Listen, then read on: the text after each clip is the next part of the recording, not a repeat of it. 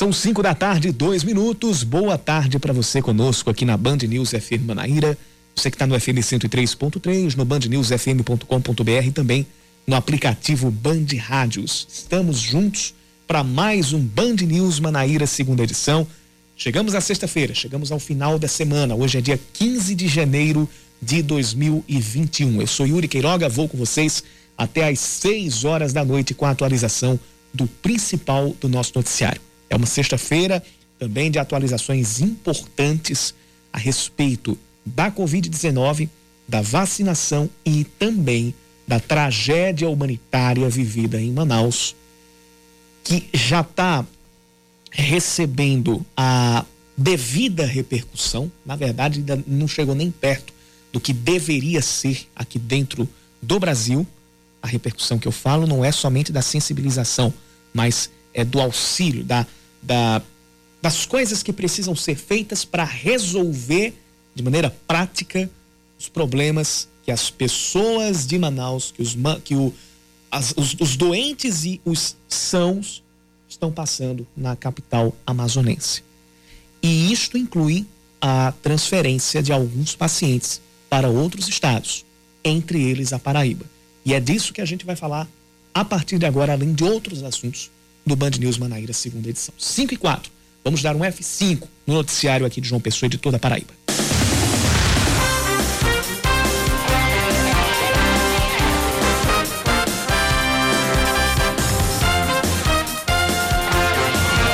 Devem chegar em João Pessoa até amanhã, pela manhã, os 15 pacientes de Manaus que estão com a Covid-19. A informação foi confirmada pelo superintendente do Hospital Universitário Lauro Vanderlei, na UFPB, Marcelo Ticiani. Pelo menos 15 leitos no HU foram disponibilizados para os, os amazonenses e outros 10 de UTI foram disponibilizados pela Prefeitura de João Pessoa. Os pacientes devem ser transportados em ambulâncias especiais cedidas pelo governo do estado, do aeroporto Castro Pinto, em Bahia, até o hospital universitário. Já o transporte desde Manaus acontece por aviões da Força Aérea Brasileira. A cidade de Campina Grande define o plano de vacinação contra o coronavírus e deve imunizar de imediato cerca de 30 mil pessoas dos grupos prioritários. Delas, 10 mil serão profissionais de saúde. De acordo com o secretário de Saúde Municipal, Felipe Reum, a cidade tem 57 salas de imunização e, neste momento, vai disponibilizar apenas as doses para quem mora na cidade de Campina Grande. Por isso, será necessário apresentar o cartão do SUS como documento de comprovação. Quem receber a primeira dose em Campina Grande vai ser vacinado de novo após 21 dias. Nos outros destaques do dia, funcionários do Banco do Brasil cruzaram os braços hoje em João Pessoa. O protesto que começou às 8 da manhã e seguiu até o meio-dia foi contra a intenção do banco de fechar agências e abrir um programa de demissão voluntária. Segundo o Sindicato dos Bancários da Paraíba, se a proposta da atual direção do banco prosperar, pelo menos três agências do Banco do Brasil aqui na capital devem ser fechadas. De acordo com o Ministério da Economia, a ideia seria preparar o banco para ampliar o atendimento digital. Ainda nesta semana, o presidente Jair Bolsonaro sinalizou com a possibilidade de demitir o atual presidente do Banco do Brasil, André Brandão, por causa da má repercussão desta proposta. Mas Bolsonaro recuou dessa ideia. Sem adiamentos, o primeiro dia de provas do Enem vai acontecer neste domingo, de uma e meia da tarde às sete da noite. A redação será feita já neste domingo com 45 questões, ou junto com 45 questões de linguagens e códigos e mais 45 questões de ciências humanas. No próximo domingo, dia 24, serão feitas as questões, as 45 questões de matemática e as, 40, as 45 questões de ciências da natureza. E no próximo domingo a gente vai ter, por, uh, por causa da, da, da redação, neste domingo a gente tem meia hora a mais, no próximo domingo, a prova vai ser de uma e meia às seis e meia e não até às sete da noite. Neste domingo vai até às sete da noite, tem aquela meia hora a mais por causa da redação. Mais de 29 mil candidatos estão inscritos para as provas.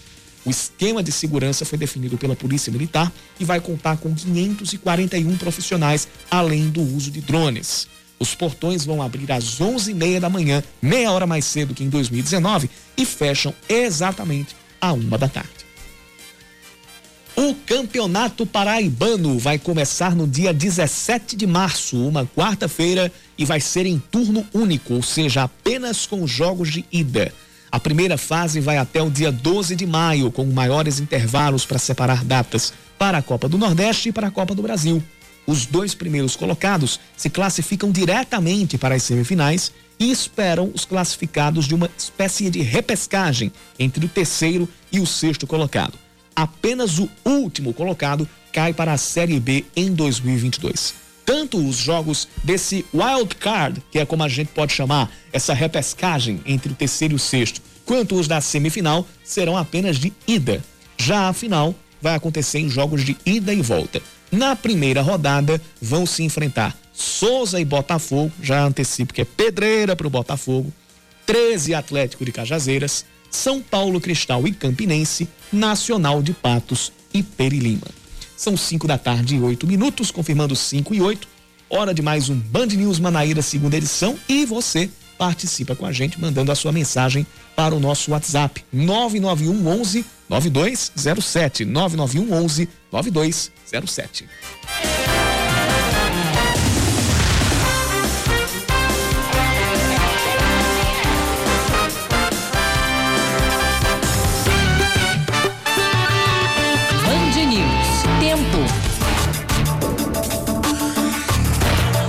Para chamar a previsão do tempo, agora sim a gente tem aqui nos estúdios a Aline Guedes. Tudo bem, Aline? Boa tarde para você. Boa tarde, Yuri Queiroga. Boa tarde aos ouvintes da Band News. Pois é, tô aqui, cheguei atrasada, mas cheguei.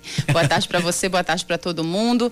Vamos saber como é que tá o clima aqui em João Pessoa e em Campina Grande, o que é que espera é, o que é que deve rolar nos céus para os pessoenses e campinenses, Yuri? O final de tarde aqui em João Pessoa, começando pela capital, a gente tem muitas nuvens e existe a possibilidade de pancadas de chuva até o fim do dia. A temperatura hoje já chegou aos 30 graus, agora faz 28 com sensação térmica de 32 e a mínima deve ficar pelos 23 graus. Bem, em Campina Grande, sexta-feira também parcialmente nublada, muitas nuvens no céu. A probabilidade de chuva para hoje à noite é bem baixa, né? O tempo deve permanecer firme. Nesse momento, os termômetros marcam 28 graus, a mínima esperada para logo mais é de 19 graus.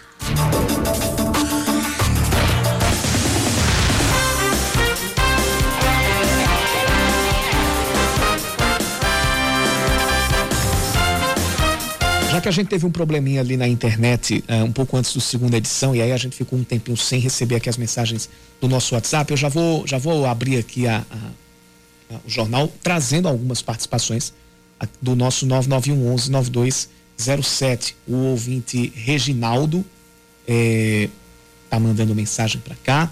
Nosso colega o Luiz Eduardo tá ouvindo a gente. Grande abraço, Luiz Eduardo. Luiz Eduardo tá ouvindo aqui a nossa programação aqui pelo pelo dial, pelo FM 103.3. Só chegou agora a mensagem, mas foi por aquela, aquela quedinha na internet que a gente teve aqui, mas já está tudo resolvido. O WhatsApp já está funcionando normalmente. Você pode mandar a sua mensagem pelo nosso WhatsApp 991 11 9207. E o Reginaldo manda a mensagem para a gente aqui a respeito da postagem do presidente Jair Bolsonaro, é, usando a imagem do portal da transparência sobre a quantidade de recursos que foram transferidos para a cidade de Manaus, que foi de aproximadamente 9 bilhões eh, de reais. Para os, na verdade, isso aí foi para o Amazonas. Para a cidade de Manaus, 2 bilhões 360 milhões de reais.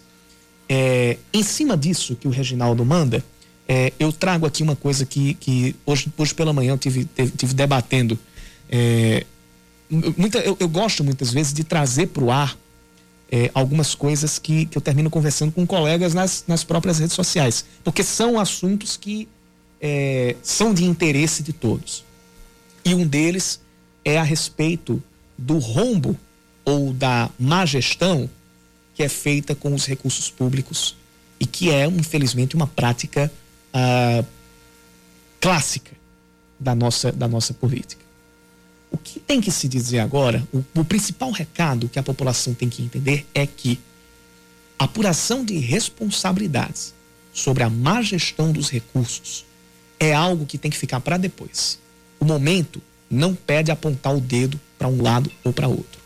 O momento é de salvar vidas. Depois, a gente aponta o dedo e a gente apura responsabilidades de quem roubou, de quem deixou de roubar, de quem não administrou, administrou mal os recursos, quem tem responsabilidade nisto e naquilo. E vão ser muitas coisas.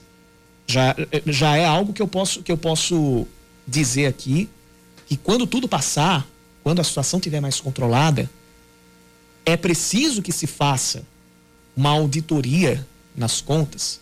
Isso deve ser feito. Está aí o Tribunal de Contas da União para fazer, os tribunais de contas de todos os estados, o próprio Ministério Público também está aí para fazer isso, é, para dimensionar se realmente a gente teve uma boa gestão dos recursos públicos. Acredito eu que, infelizmente, a gente não teve. Não somente gestão de recursos públicos, mas gestão de práticas. Só que, como eu disse, isso que eu estou falando, isso é uma coisa para quando tiver tudo resolvido aqui. Vidas não esperam. Investigações sobre quem malversou recursos públicos ou não, isso pode esperar. Isso, neste caso, pode esperar. Vidas não esperam.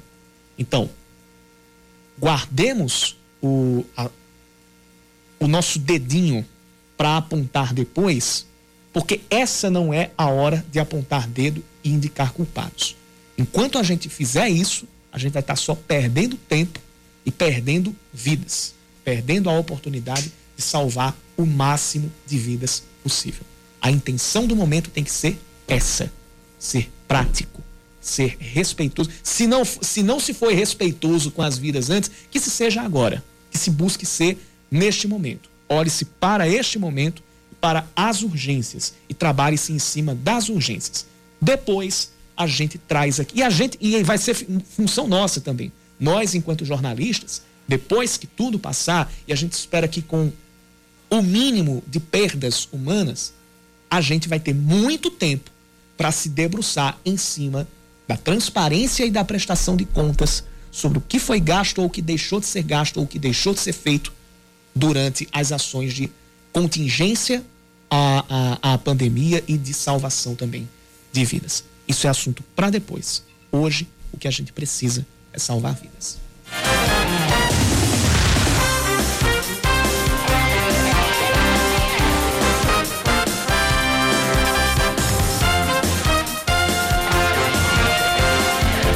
Saíram os dados a respeito da Covid-19. O governo do estado publicou por volta das três e meia da tarde mais um balanço do número de infectados e também de recuperados e, infelizmente, o número de óbitos por causa da Covid.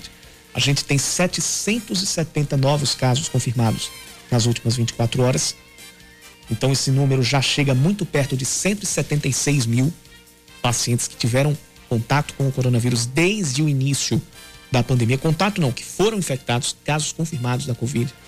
É, desse total de 175.997, já temos 132.352 recuperados. E 12 mortes foram confirmadas do boletim de ontem para o boletim de hoje. Ou seja, a gente já tem 3.869 mortos. Segundo os números oficiais, é sempre bom que se diga isso. Isso aí são os dados oficiais desde o início da pandemia da Covid-19. Então, tirando o número de mortos e tirando o número de recuperados, a gente estima que aproximadamente 40 mil casos ativos estão uh, sendo contabilizados aqui na Paraíba, ou seja, pessoas que estão agora com a Covid-19. Aproximadamente 40, 41 mil ou 41 mil é, pacientes. Sobre a ocupação de leitos de UTI, neste momento nós temos aqui no estado 53% dos leitos. Na região metropolitana de João Pessoa, 58%. Na região de Campina Grande, subiu para 68%. E no sertão do estado, esse índice está em 40%. Esses números é, também são importantes, e especialmente os daqui da região metropolitana de João Pessoa, são importantes porque a a gente, a gente os tem no contexto de acolhimento dos irmãos manauaras que estão com a Covid e que precisam ser transferidos e que devem chegar nas próximas horas aqui a João Pessoa. Segundo o HU, isso, isso daqui a pouco a gente vai falar com mais, com mais detalhes, é, mas 15 leitos e outros 10 pela Prefeitura de João Pessoa foram é, disponibilizados.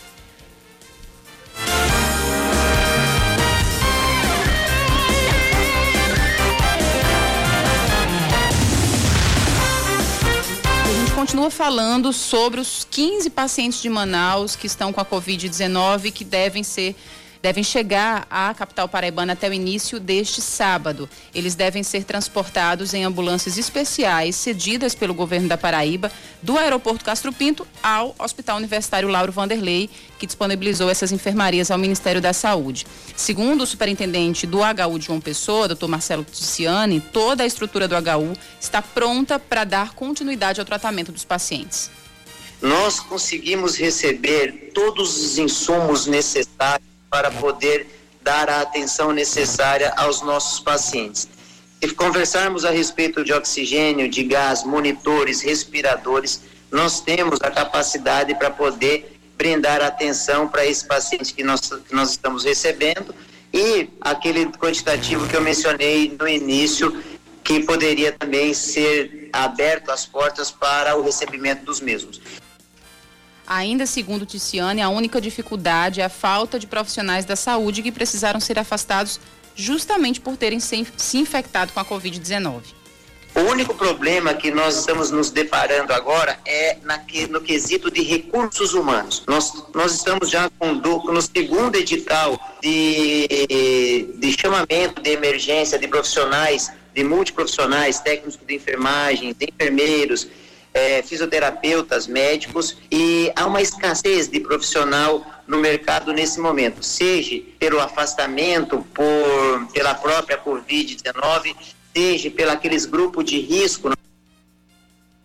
Ontem, a Prefeitura de João Pessoa anunciou a disponibilização de 10 leitos de UTI para auxiliar no tratamento destes pacientes. Ticiano explicou que esses leitos vão servir de retaguarda caso alguns dos pacientes que estão na enfermaria apresentem uma piora no estado de saúde. A cada 10 leitos de enfermaria, se fazem necessários uma retaguarda de UTI de 20%. Então, nós temos que cada 10 pacientes, provavelmente, dois vão, é, irão precisar de uma unidade de tratamento intensivo. Para isso, nós temos aí a Secretaria de Saúde do município, na, na gestão do senhor Fábio, é, entrou já com uma infraestrutura de dar uma retaguarda de 10 leitos para esses 15 pacientes que estarão sendo recebidos aqui no nosso hospital, Universitário Lauro Vanderlei, e o Estado, por sua vez, se responsabilizando pelo transporte dos pacientes do aeroporto para o nosso hospital. No fim da manhã, a capital do Piauí, Teresina, recebeu os primeiros pacientes com Covid-19 vindos de Manaus. Eram esperados 15, mais seis tiveram complicações antes de embarcar e apenas nove seguiram viagem para o estado. É, hoje de manhã, ouvindo aqui o Band, o Band News Manaíra primeira edição, eu, eu, eu ouvi aqui algumas opiniões é, de ouvintes é, contra essa contra a transferência uhum. de, de pacientes é, aqui para Paraíba especificamente. Paraíba não é o único estado que vai receber esses, esses pacientes. É, eu, pelo menos num, num primeiro momento, eu quero, quero acreditar que isso, isso advenha de uma preocupação com a, a oferta de leitos para as pessoas que moram aqui. Acredito eu que seja esse o motivo da, da preocupação. Mas eu volto a um ponto que eu estava tratando quando eu comentava a participação aqui do ouvinte Reginaldo sobre a, a, apuração de desvios, de malversação de recursos públicos. Nós estamos num cenário de emergência. Emergência não, emergência é pouco. É uma palavra até, é até eufemismo você usar o termo emergência. Nós estamos numa situação de tragédia humanitária. Isso. Então, onde há disponibilidade, precisa-se usar. É um dever humanitário e é um dever federativo. Nós, nós estamos vivendo numa federação.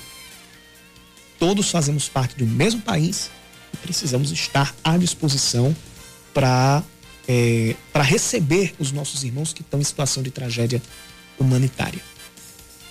A situação de lotação de leitos e da, da, da possível falta desses leitos para pacientes aqui, que já moram aqui em João Pessoa ou que já moram na região metropolitana, nós, infelizmente, estamos com o mesmo risco que todos os 26 estados e o Distrito Federal estão vivendo.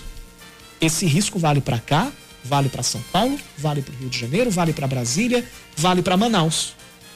E Manaus, infelizmente, veio a cabo. Aí é que vem a importância da gente aqui, no nosso, no nosso lugarzinho, manter o nosso, a nossa prevenção e continuar fazendo a nossa parte.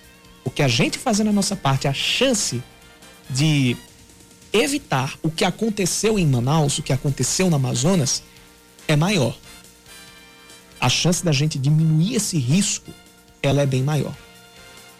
Mas é um dever federativo e é um dever de humanidade que se acolha pacientes que precisam disso para poder sobreviver, para poder voltar à, à sua vida. Ora, outros gente... países estão ajudando Manaus, a própria Venezuela. Pois é, oferecendo é. oxigênio.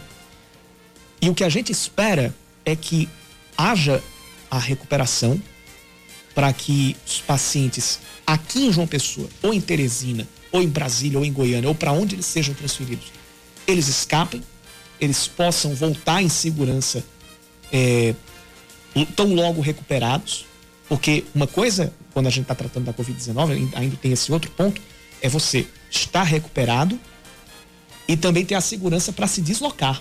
Porque como a Covid-19 tem uma alta transmissibilidade, tem o, o contágio, tem o contágio pela, pelo deslocamento. E isso também precisa ser, é, precisa ser visto.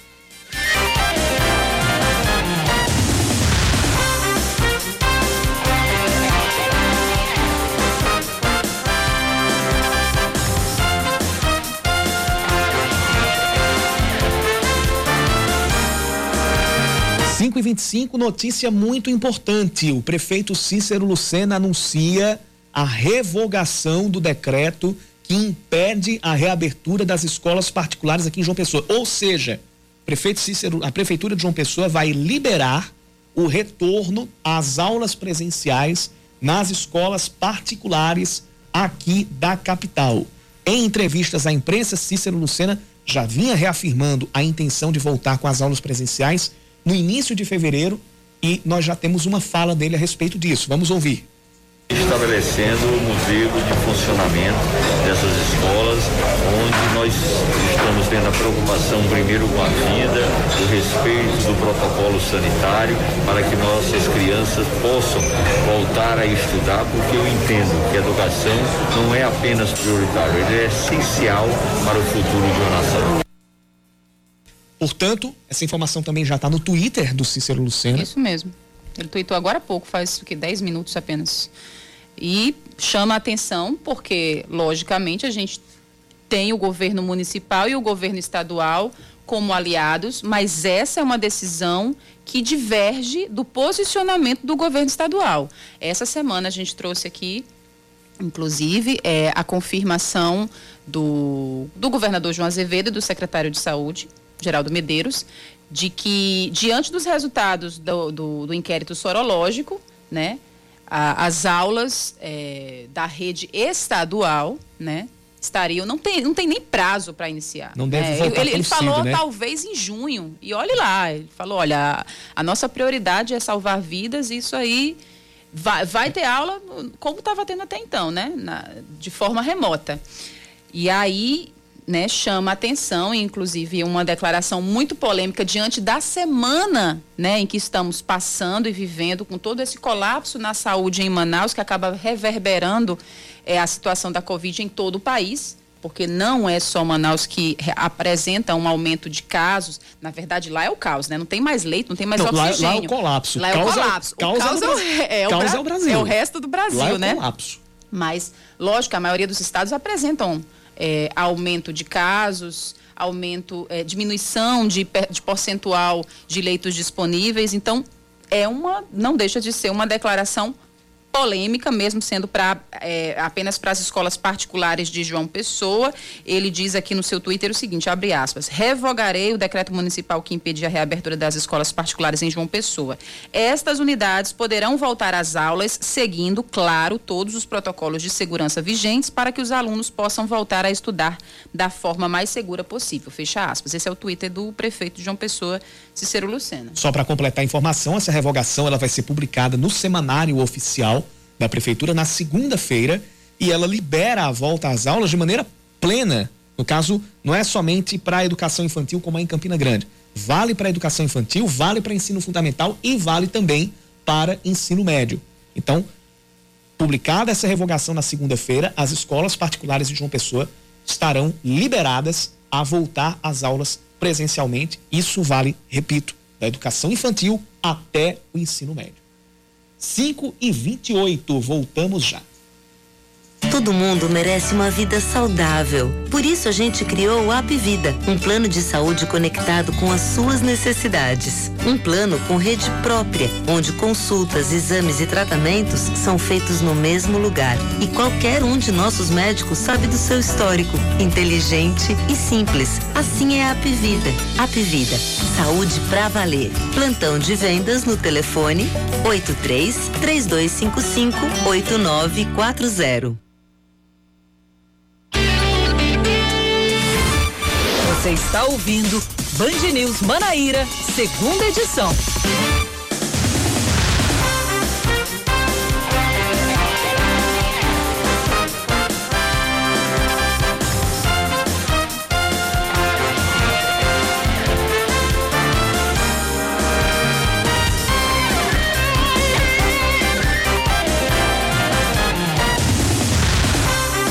Volta, 5 da tarde, 29 minutos. O consórcio Nordeste está avaliando a possibilidade da compra de 50 milhões de doses da vacina russa Sputnik contra a Covid-19. O governador do Piauí, Wellington Dias, do PT, participou de uma videoconferência ontem para discutir a questão com representantes da Embaixada da Rússia no Brasil e também da farmacêutica União Química. A ideia, segundo o presidente do consórcio Nordeste, é garantir o imunizante russo para uso emergencial nos nove estados da região após a liberação pela Agência Nacional de Vigilância Sanitária. Por enquanto, os estados esperam a destinação de doses da primeira campanha de vacinação com a Coronavac. Doze revendedoras de máscaras e luvas são notificadas pelo PROCON municipal por causa de aumento abusivo no preço dos produtos. Isso também vale para toucas descartáveis. Elas terão 72 horas a partir da notificação, ou seja, três dias, para apresentar as notas fiscais de compra e venda nos últimos três meses. Ainda de acordo com o secretário do PROCON, Roger Guerra, as revendedoras terão que justificar os aumentos por escrito. A, fiscal, a, ou a fiscalização aconteceu durante toda a semana, mas também avalia denúncias feitas há mais tempo. Lançado hoje pela manhã o Parque Tecnológico Horizontes da Inovação, que vai funcionar no Centro Histórico de João Pessoa. O local que fica no prédio do antigo Colégio Nossa Senhora das Neves deve reunir startups e novos empreendimentos e acelerar projetos. Segundo o governador João Azevedo, cerca de 20 milhões de reais devem ser investidos no parque com recursos próprios. A cerimônia também teve a presença do prefeito de João Pessoa, Cícero Lucena. A Polícia Federal divulga um edital de concurso público com provas previstas para o dia 21 de março, abrindo mais de 1.500 vagas em todo o Brasil. Alô, concurseiros! Vai ter concurso da PF no mês de março. As inscrições começam na próxima sexta e devem se estender até o dia 9 de fevereiro. A taxa de inscrição varia de 180 a 250 reais e os salários oferecidos para funções como delegado, escrivão, pap, é, papiloscopista e agente vão de 12 mil a 23 mil reais salários iniciais. O edital foi publicado na edição de hoje do Diário Oficial da União. O Botafogo anuncia os dois primeiros reforços para a temporada 2021, entre eles o atacante Thiago Santos, ex-Flamengo. O paraibano de Mari não atuou durante 2020 por estar em recuperação de uma lesão e vai jogar profissionalmente na Paraíba pela primeira vez. O outro reforço é o zagueiro William Machado, que vem do Ferroviário e trabalhou com o técnico Marcelo Vilar. Além deles, o Belo confirmou a renovação de contrato com o Meia Juninho e deve anunciar nos próximos dias a permanência do goleiro Felipe. O Botafogo estreia no Campeonato Paraibano no dia 17 17 de março contra o Souza no estádio Marizão.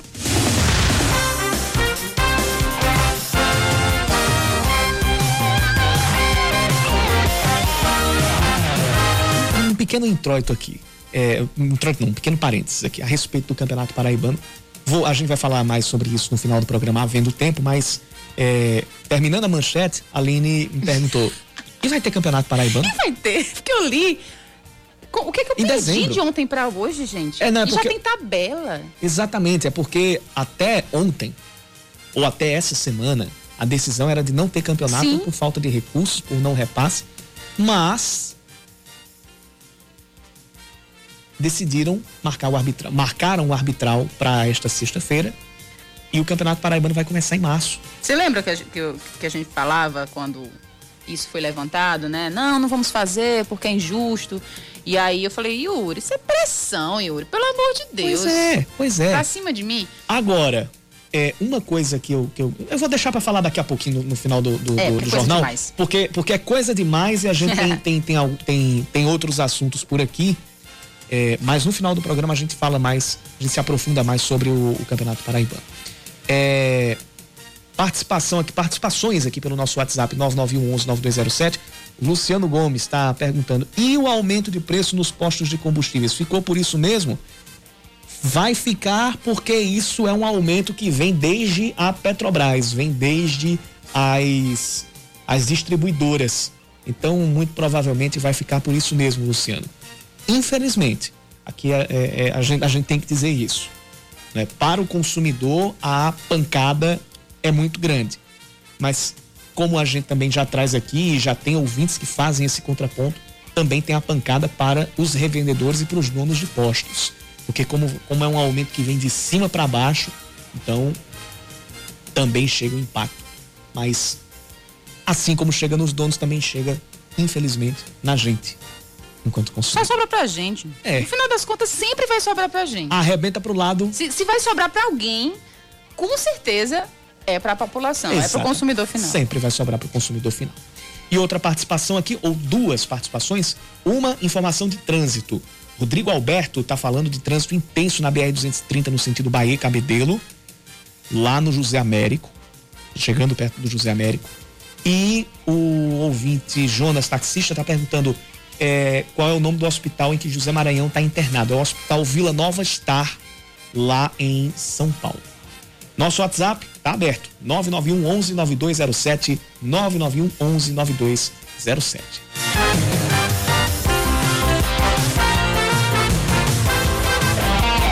O plano de vacinação contra o coronavírus já foi definido em Campina Grande. De acordo com o secretário de saúde da cidade, Felipe Reul, 30 mil pessoas do grupo ou dos grupos prioritários serão vacinadas nesta primeira fase. Assim que o imunizante chegar no município, cerca de 10 mil profissionais da saúde vão tomar a primeira dose do imunizante. É se frisar também que não são apenas profissionais do serviço público, as unidades privadas também fazem parte dessa primeira etapa. Ah, os profissionais de saúde que trabalham nessas unidades privadas da cidade também serão vacinados. E a logística para vacinação dessas pessoas é igual a da H1N1. A gente envia os lotes de vacina para as unidades para que lá seja realizado essa imunização dos profissionais de saúde. Da quantidade de pessoas que devem ser imunizadas nessa primeira etapa aqui na cidade de Campina Grande são 30 mil pessoas, entre profissionais de saúde, idosos acima de 75 anos anos e idosos acima de 60 anos que estão em casas de acolhimento. Apesar de Campina atender pacientes de outras 69 cidades, desta vez, durante a vacinação, o município vai disponibilizar as doses apenas para quem mora em Campina Grande. em, 50, em 57 salas de imunização. Temos 57 salas de vacinas prontas na atenção básica, nos postos de saúde e também os centros de saúde. A gente na próxima semana vai divulgar esses locais que terão essas vacinações para a população ficar informada e se dirigir, caso seja participe de, seja dessa primeira dessa primeira etapa desse primeiro grupo, se dirigir até um desses locais para ser imunizado contra a Covid. Pina Grande é referência no tratamento do Covid para outros 69 municípios, mas em relação à vacinação, Campina Grande vai imunizar apenas os habitantes de Campina Grande. Cada município fica responsável responsável pelos seus habitantes. Por questão de segurança, os locais de armazenamento da vacina não serão divulgados. O local exato que essas vacinas irão ficar armazenadas a gente não vai divulgar por questão de segurança. Inclusive, estamos com várias reuniões com as forças de segurança da cidade para definir esse fluxo, tanto da segurança do armazenamento como da segurança no trajeto até os locais de vacinação, para que nenhum incidente ocorra, nenhum desvio de vacinação ocorra dessas doses. Todos os usuários que são dessa primeira etapa possam ser imunizados aqui na cidade. Além disso, para ser imunizado, vai ser obrigatório apresentar o cartão do SUS como documento de comprovação de que a pessoa mora em Campina Grande. Desde o ano passado a gente já vem com esse planejamento e fazendo inclusive o cadastro dos usuários da cidade no prontuário eletrônico para que tenha um cartão do SUS. A população de Campina Grande já está mais de 70% cadastrada é, nesse sistema, nesse prontuário eletrônico e que gera o cartão do SUS. E as pessoas que não possuem o cartão do SUS levar a documentação pertinente, exemplo de comprovante de residência, demais documentações para provar que é residente aqui em nossa cidade. Quem receber a primeira dose da Coronavac em Campina Grande vai, vai ser vacinado de novo daqui a 21 dias. Daqui a 21 dias, não. Após 21 dias, contando do dia em que, em que foi imunizado. Caso seja imunizado pela vacina da Oxford, a segunda fase vai ser depois de 90 dias. E a partir de quando essa vacina da Oxford chegar, porque a gente sabe que está tá tendo esse esse, esse, esse, essa, esse desencontro de informações. Cerca de 120 mil seringas e agulhas já foram adquiridas pelo município. A estimativa do governo federal é começar a imunização em todo o país na próxima semana, entre quarta e quinta-feira.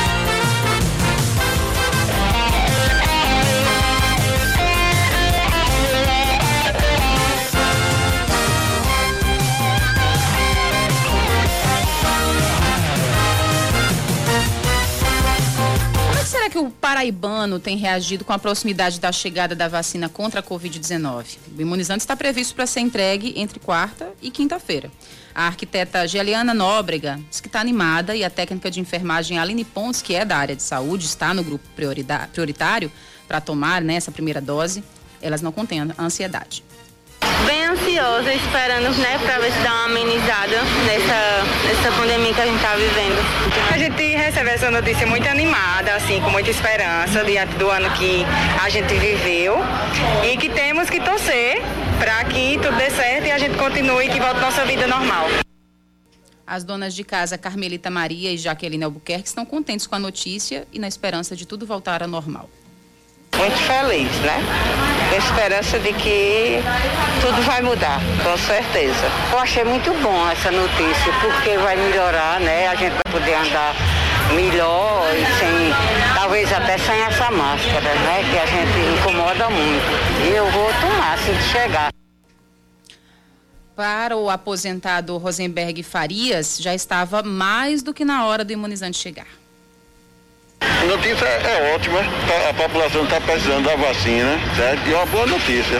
Felizmente já está tarde demais. Era para estar tá já sendo vacinada a população brasileira, visando o lado da população. Felizmente nossos políticos nos deixam a desejar. E qualquer vacina chegar, eu sou o primeiro. Pois é, tá vendo? Sou igual o seu Rosenberg aí. E apesar de algumas pessoas estarem desconfiadas com a eficácia da vacina, a dona de casa Rayane Simplício acredita e diz que já tá, também já está pronta para tomar a dose. Mas eu acredito muito, porque estamos em outros tempos, né? E em questão assim de tomar, eu também estarei pronta.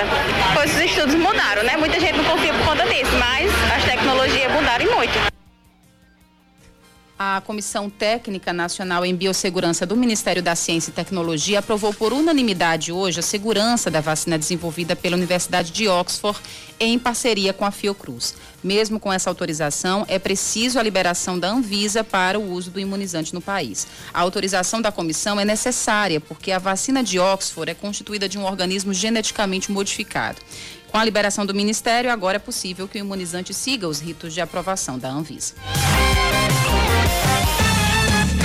Vamos mudar de assunto, mas ainda falando de cuidados sanitários, mas agora a gente muda o assunto central, que é o Enem, o Exame Nacional do Ensino Médio. A gente está a menos de dois dias do Enem e os estudantes precisam ficar atentos para não perder a hora e também precisam ficar atentos ao que precisam levar no dia da prova. Os portões dos locais de, aplicação da, da, dos testes serão abertos às 11h30 da manhã e fechados a uma da tarde em ponto. A prova começa a uma e meia.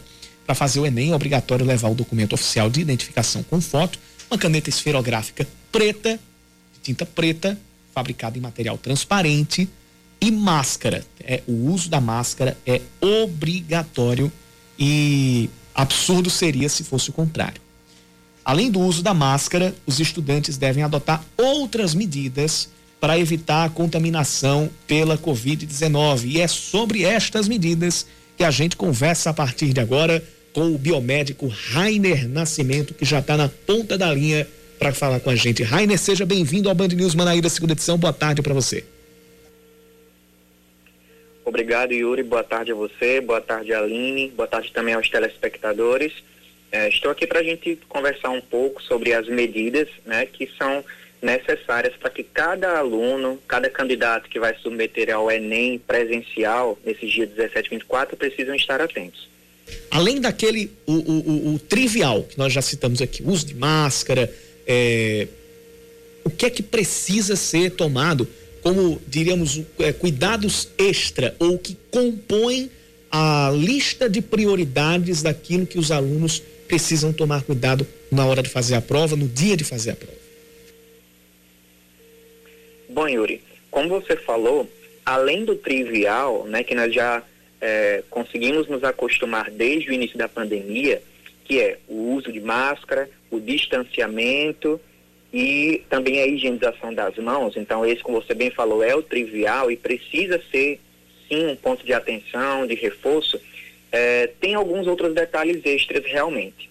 Por exemplo, é costume, a gente sabe disso, que os candidatos que vão fazer não só o Enem, como outros tipos de prova também, como concursos e outras avaliações, é, tem aquele kitzinho básico, né? Levar o lanche, além do próprio material que deve portar, como caneta, que também é de praxe. A novidade esse ano, claro, é o uso de máscara. Então, vou falar primeiro sobre esse é, lanche, certo? O ideal é, com certeza, evitar levar, né? É, então, lembrando que os candidatos estarão em um ambiente fechado, por mais que o INEP tenha divulgado que vai estar preparando as salas para que tenham uma ventilação extra, que tenham janelas, seja um ambiente arejado, mas ainda assim não deixe de ser um ambiente fechado, na qual você, o aluno, vai estar com outras pessoas compartilhando aquele ambiente. E são outras pessoas que não fazem parte do convívio social mesmo, né? Não, não faz parte do núcleo de convívio dele. Então, nesse caso, é recomendado sim que em todo momento esteja portando a máscara, né? Com ela realmente bem colocada na face. E voltando à questão do lanche, por que eu estou falando sobre isso? Porque, obviamente, para você consumir, né? É, um biscoito, um chocolate, uma bala, você precisaria tirar a máscara, né? Então, nesse sentido que eu falei, né, não é recomendado você levar lanche. Então, a gente sabe que durante quatro horas é interessante que a pessoa se hidrate também. Claro, vai ser inevitável é, os alunos levarem uma garrafinha de água ou mesmo levar né, alguma outra coisa, uma bala, assim, mas o quanto puder evitar, realmente é melhor. Então, se você é uma pessoa que não sofre de hipoglicemia, se você é uma pessoa que não, não precisa ter aquela rigidez de horário, de estar tá se alimentando, você consegue segurar um pouco sua ansiedade, né? Porque muitas vezes o chocolate, a bala é, é um refúgio para a ansiedade, né? A gente sabe disso. O quanto você puder evitar, melhor. É, Rainer, em relação também à troca de máscara, tem gente que já está se preparando para levar sua máscara reserva para a prova. Né? Em relação a essa troca, o que é que você orienta, o que é que você sugere? Oi, Aline, é isso mesmo. Assim, o ideal, inclusive o próprio INEP recomenda isso também, é que o aluno não vá portando apenas com a máscara que ele vai estar no rosto, mas leve uma máscara extra. Por quê? A gente sabe que uma, é, é, dentro de duas horas até três horas, a gente soa, né, a máscara se umidifica, ainda mais numa situação onde gera ansiedade, gera nervosismo, que é o normal, né, com os alunos que, que se prestam o Enem.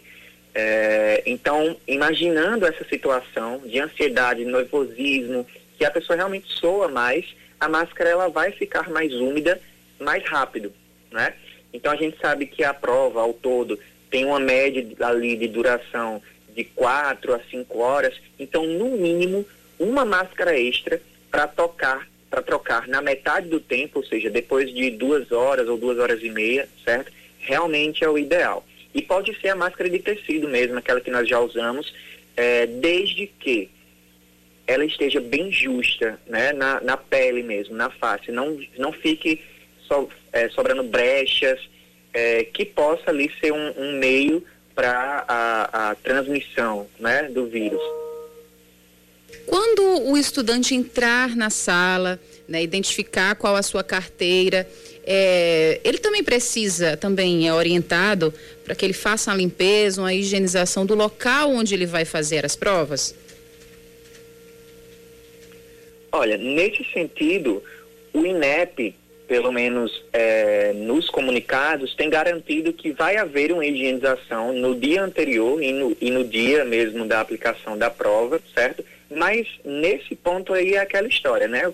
Qualquer cuidado extra, né? Qualquer medida extra que o aluno individualmente possa querer tomar, não vai ser ruim, né? Ao contrário, vai ser melhor ainda. Então, se ele quiser ali, ele leva de repente um frasquinho de álcool, né, o, o, álcool gel, que inclusive é recomendado também que se leve, certo? Ele pode ali, né, é, é, tentar borrifar se for álcool líquido, tá? Só que o problema é que ele não vai poder portar, por exemplo, guardanapo, papel para passar, né, é, sobre a mesa. Então, é, não sei de repente como ele conseguiria fazer essa higienização, mas se de alguma forma ele conseguir, não tem problema algum. O importante para o aluno também, e eu acho que é, é, é bom falar isso, é, por mais que os funcionários que estarão disponíveis para aplicação das provas, eles tenham sido orientados, nunca é demais, de repente você chegou numa sala e viu que ela não está arejada o suficiente, mas que tem a possibilidade ainda, que existe uma janela que ela possa ser aberta, é, enfim, né? E, ou você também observou que a distância mínima não está sendo respeitada, então você, o aluno, né, é, é, você tem o direito de, de chamar o, o, profissional, o fiscal de, da sala, é, e pedir que ele é, faça o ajuste necessário, né, porque é uma situação que é para o bem de todos. Muito bem. É, a gente sabe que nessa edição vai ser muita pressão para os estudantes. É um, é um cenário totalmente diferente, atípico, mas enfim, né?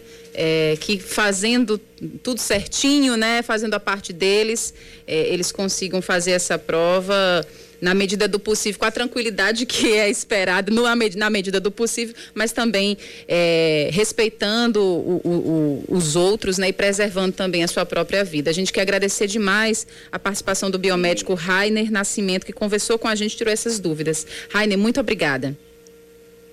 Nada, Aline, se me permite também, eu queria fazer uma Sim. última observação. Claro. Que é também importante nós frisarmos. Quem sentir algum tipo de sintoma gripal no dia anterior, no caso até amanhã, não é? ou no próprio dia, mesmo no domingo, com amanhecer com algum sintoma estranho, gripal. Então é importante a gente lembrar que existe a opção do candidato entrar na página do participante no site do INEP, notificar, né, que, que está com sintomas do Covid, claro, para isso também ele precisa anexar um atestado, precisa ter alguma documentação médica e solicitar é, uma, a, que ele entre naquela lista de pessoas que vão se submeter a uma reanálise, ou seja, uma outra data em fevereiro para fazer a prova. Mas é importante ter esses cuidados se você detectou que você tem sintomas, então para o bem né, das demais pessoas que estarão ali também naquele recinto, realmente não é recomendado que você faça a prova naquele dia, certo? E uma outra coisa também, a gente sabe que é, é comum antes do horário de abertura dos portões, ter aquela aglomeração, né? Pelo menos nos anos anteriores sempre havia aquela aglomeração de pessoas, tanto no início quanto no após o término da prova. E é claro que não precisa nem a gente é, ficar insistindo nisso, mas só relembrando a questão do distanciamento social. Então, evitar esses tipos de aglomeração. Então, no mais, eu desejo para os candidatos que vão se submeter a essa prova presencial uma excelente prova com todos esses cuidados, né, para que você não tenha depois a surpresa desagradável de ter contraído o vírus e também ter levado ele para sua casa. Rainer, mais uma vez, muitíssimo obrigada. Bom finzinho de tarde para você. 552, Yuri. 553. Hoje é sexta-feira e hoje também é dia de estar em movimento. Em movimento. Com Nara Marques. Oferecimento Viva Móveis Planejados. Viva a vida, porque seus sonhos nós realizamos.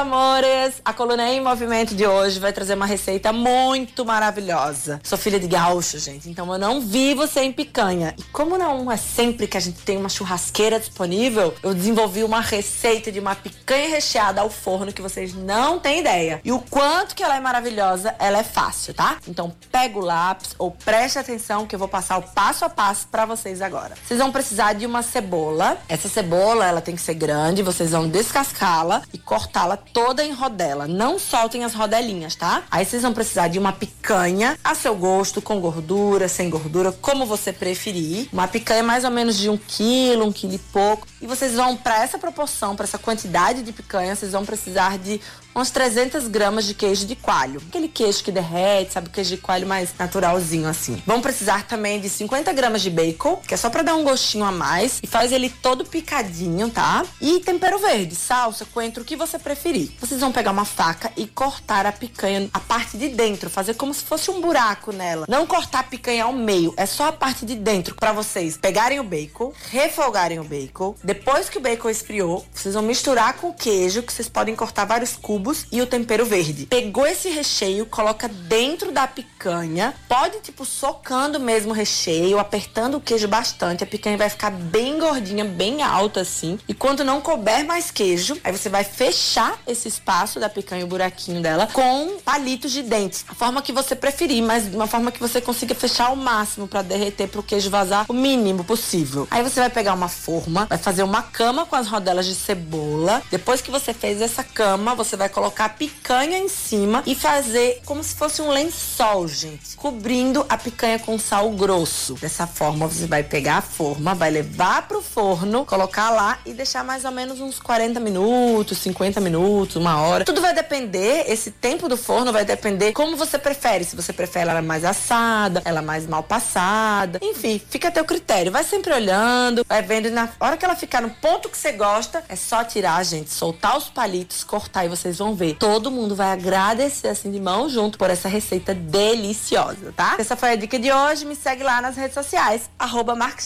Beijo!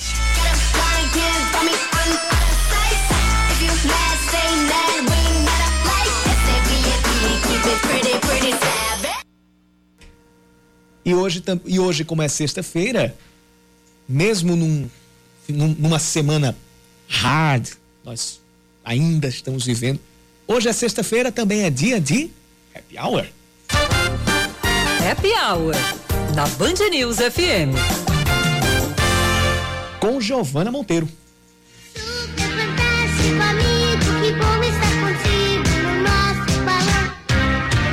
Chama a criançada porque tem programação de férias da FUNESC. A Fundação Espaço Cultural da Paraíba exibe uma série de vídeos voltados para os pequenos, com contação de histórias e exibição de curtas super criativos. Essa colônia de férias virtual é livre para todos os públicos e acontece aos sábados, a partir das três da tarde, no canal TV FUNESC no YouTube. Para os cinéfilos de plantão, os cinemas paraibanos estão com dois novos filmes em cartaz. Mensageiro, mensageiro, mensageiro. Eu adoro um bom filme de terror e uma estreia muito aguardada por mim é O Mensageiro do Último Dia. Se está em uma ponte e encontra uma garrafa, sopra nela, pensando sobre o mensageiro.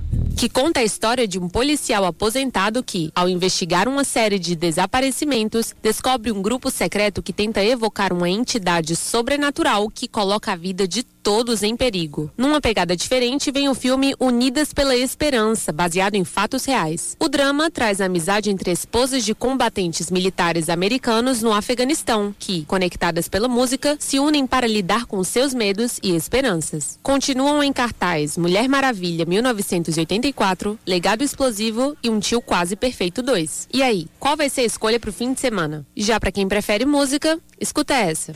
Mais uma vez, acordo e não tenho seu bom dia. Hoje tem forró, piseiro, arrocha e sertanejo com Douglas Patrício no Bessa Grill a partir das 8 da noite.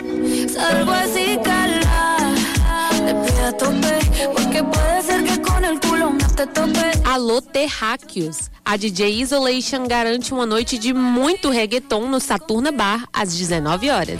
A faca molada do desejo cego. Sábado é dia de festa. Valdonato faz 39. Para comemorar essa data, a cantora reúne amigos músicos para uma noite especial no Quintal Café e Música, às 8 da noite. Sobe, desce, para, depois joga na minha cara e faz.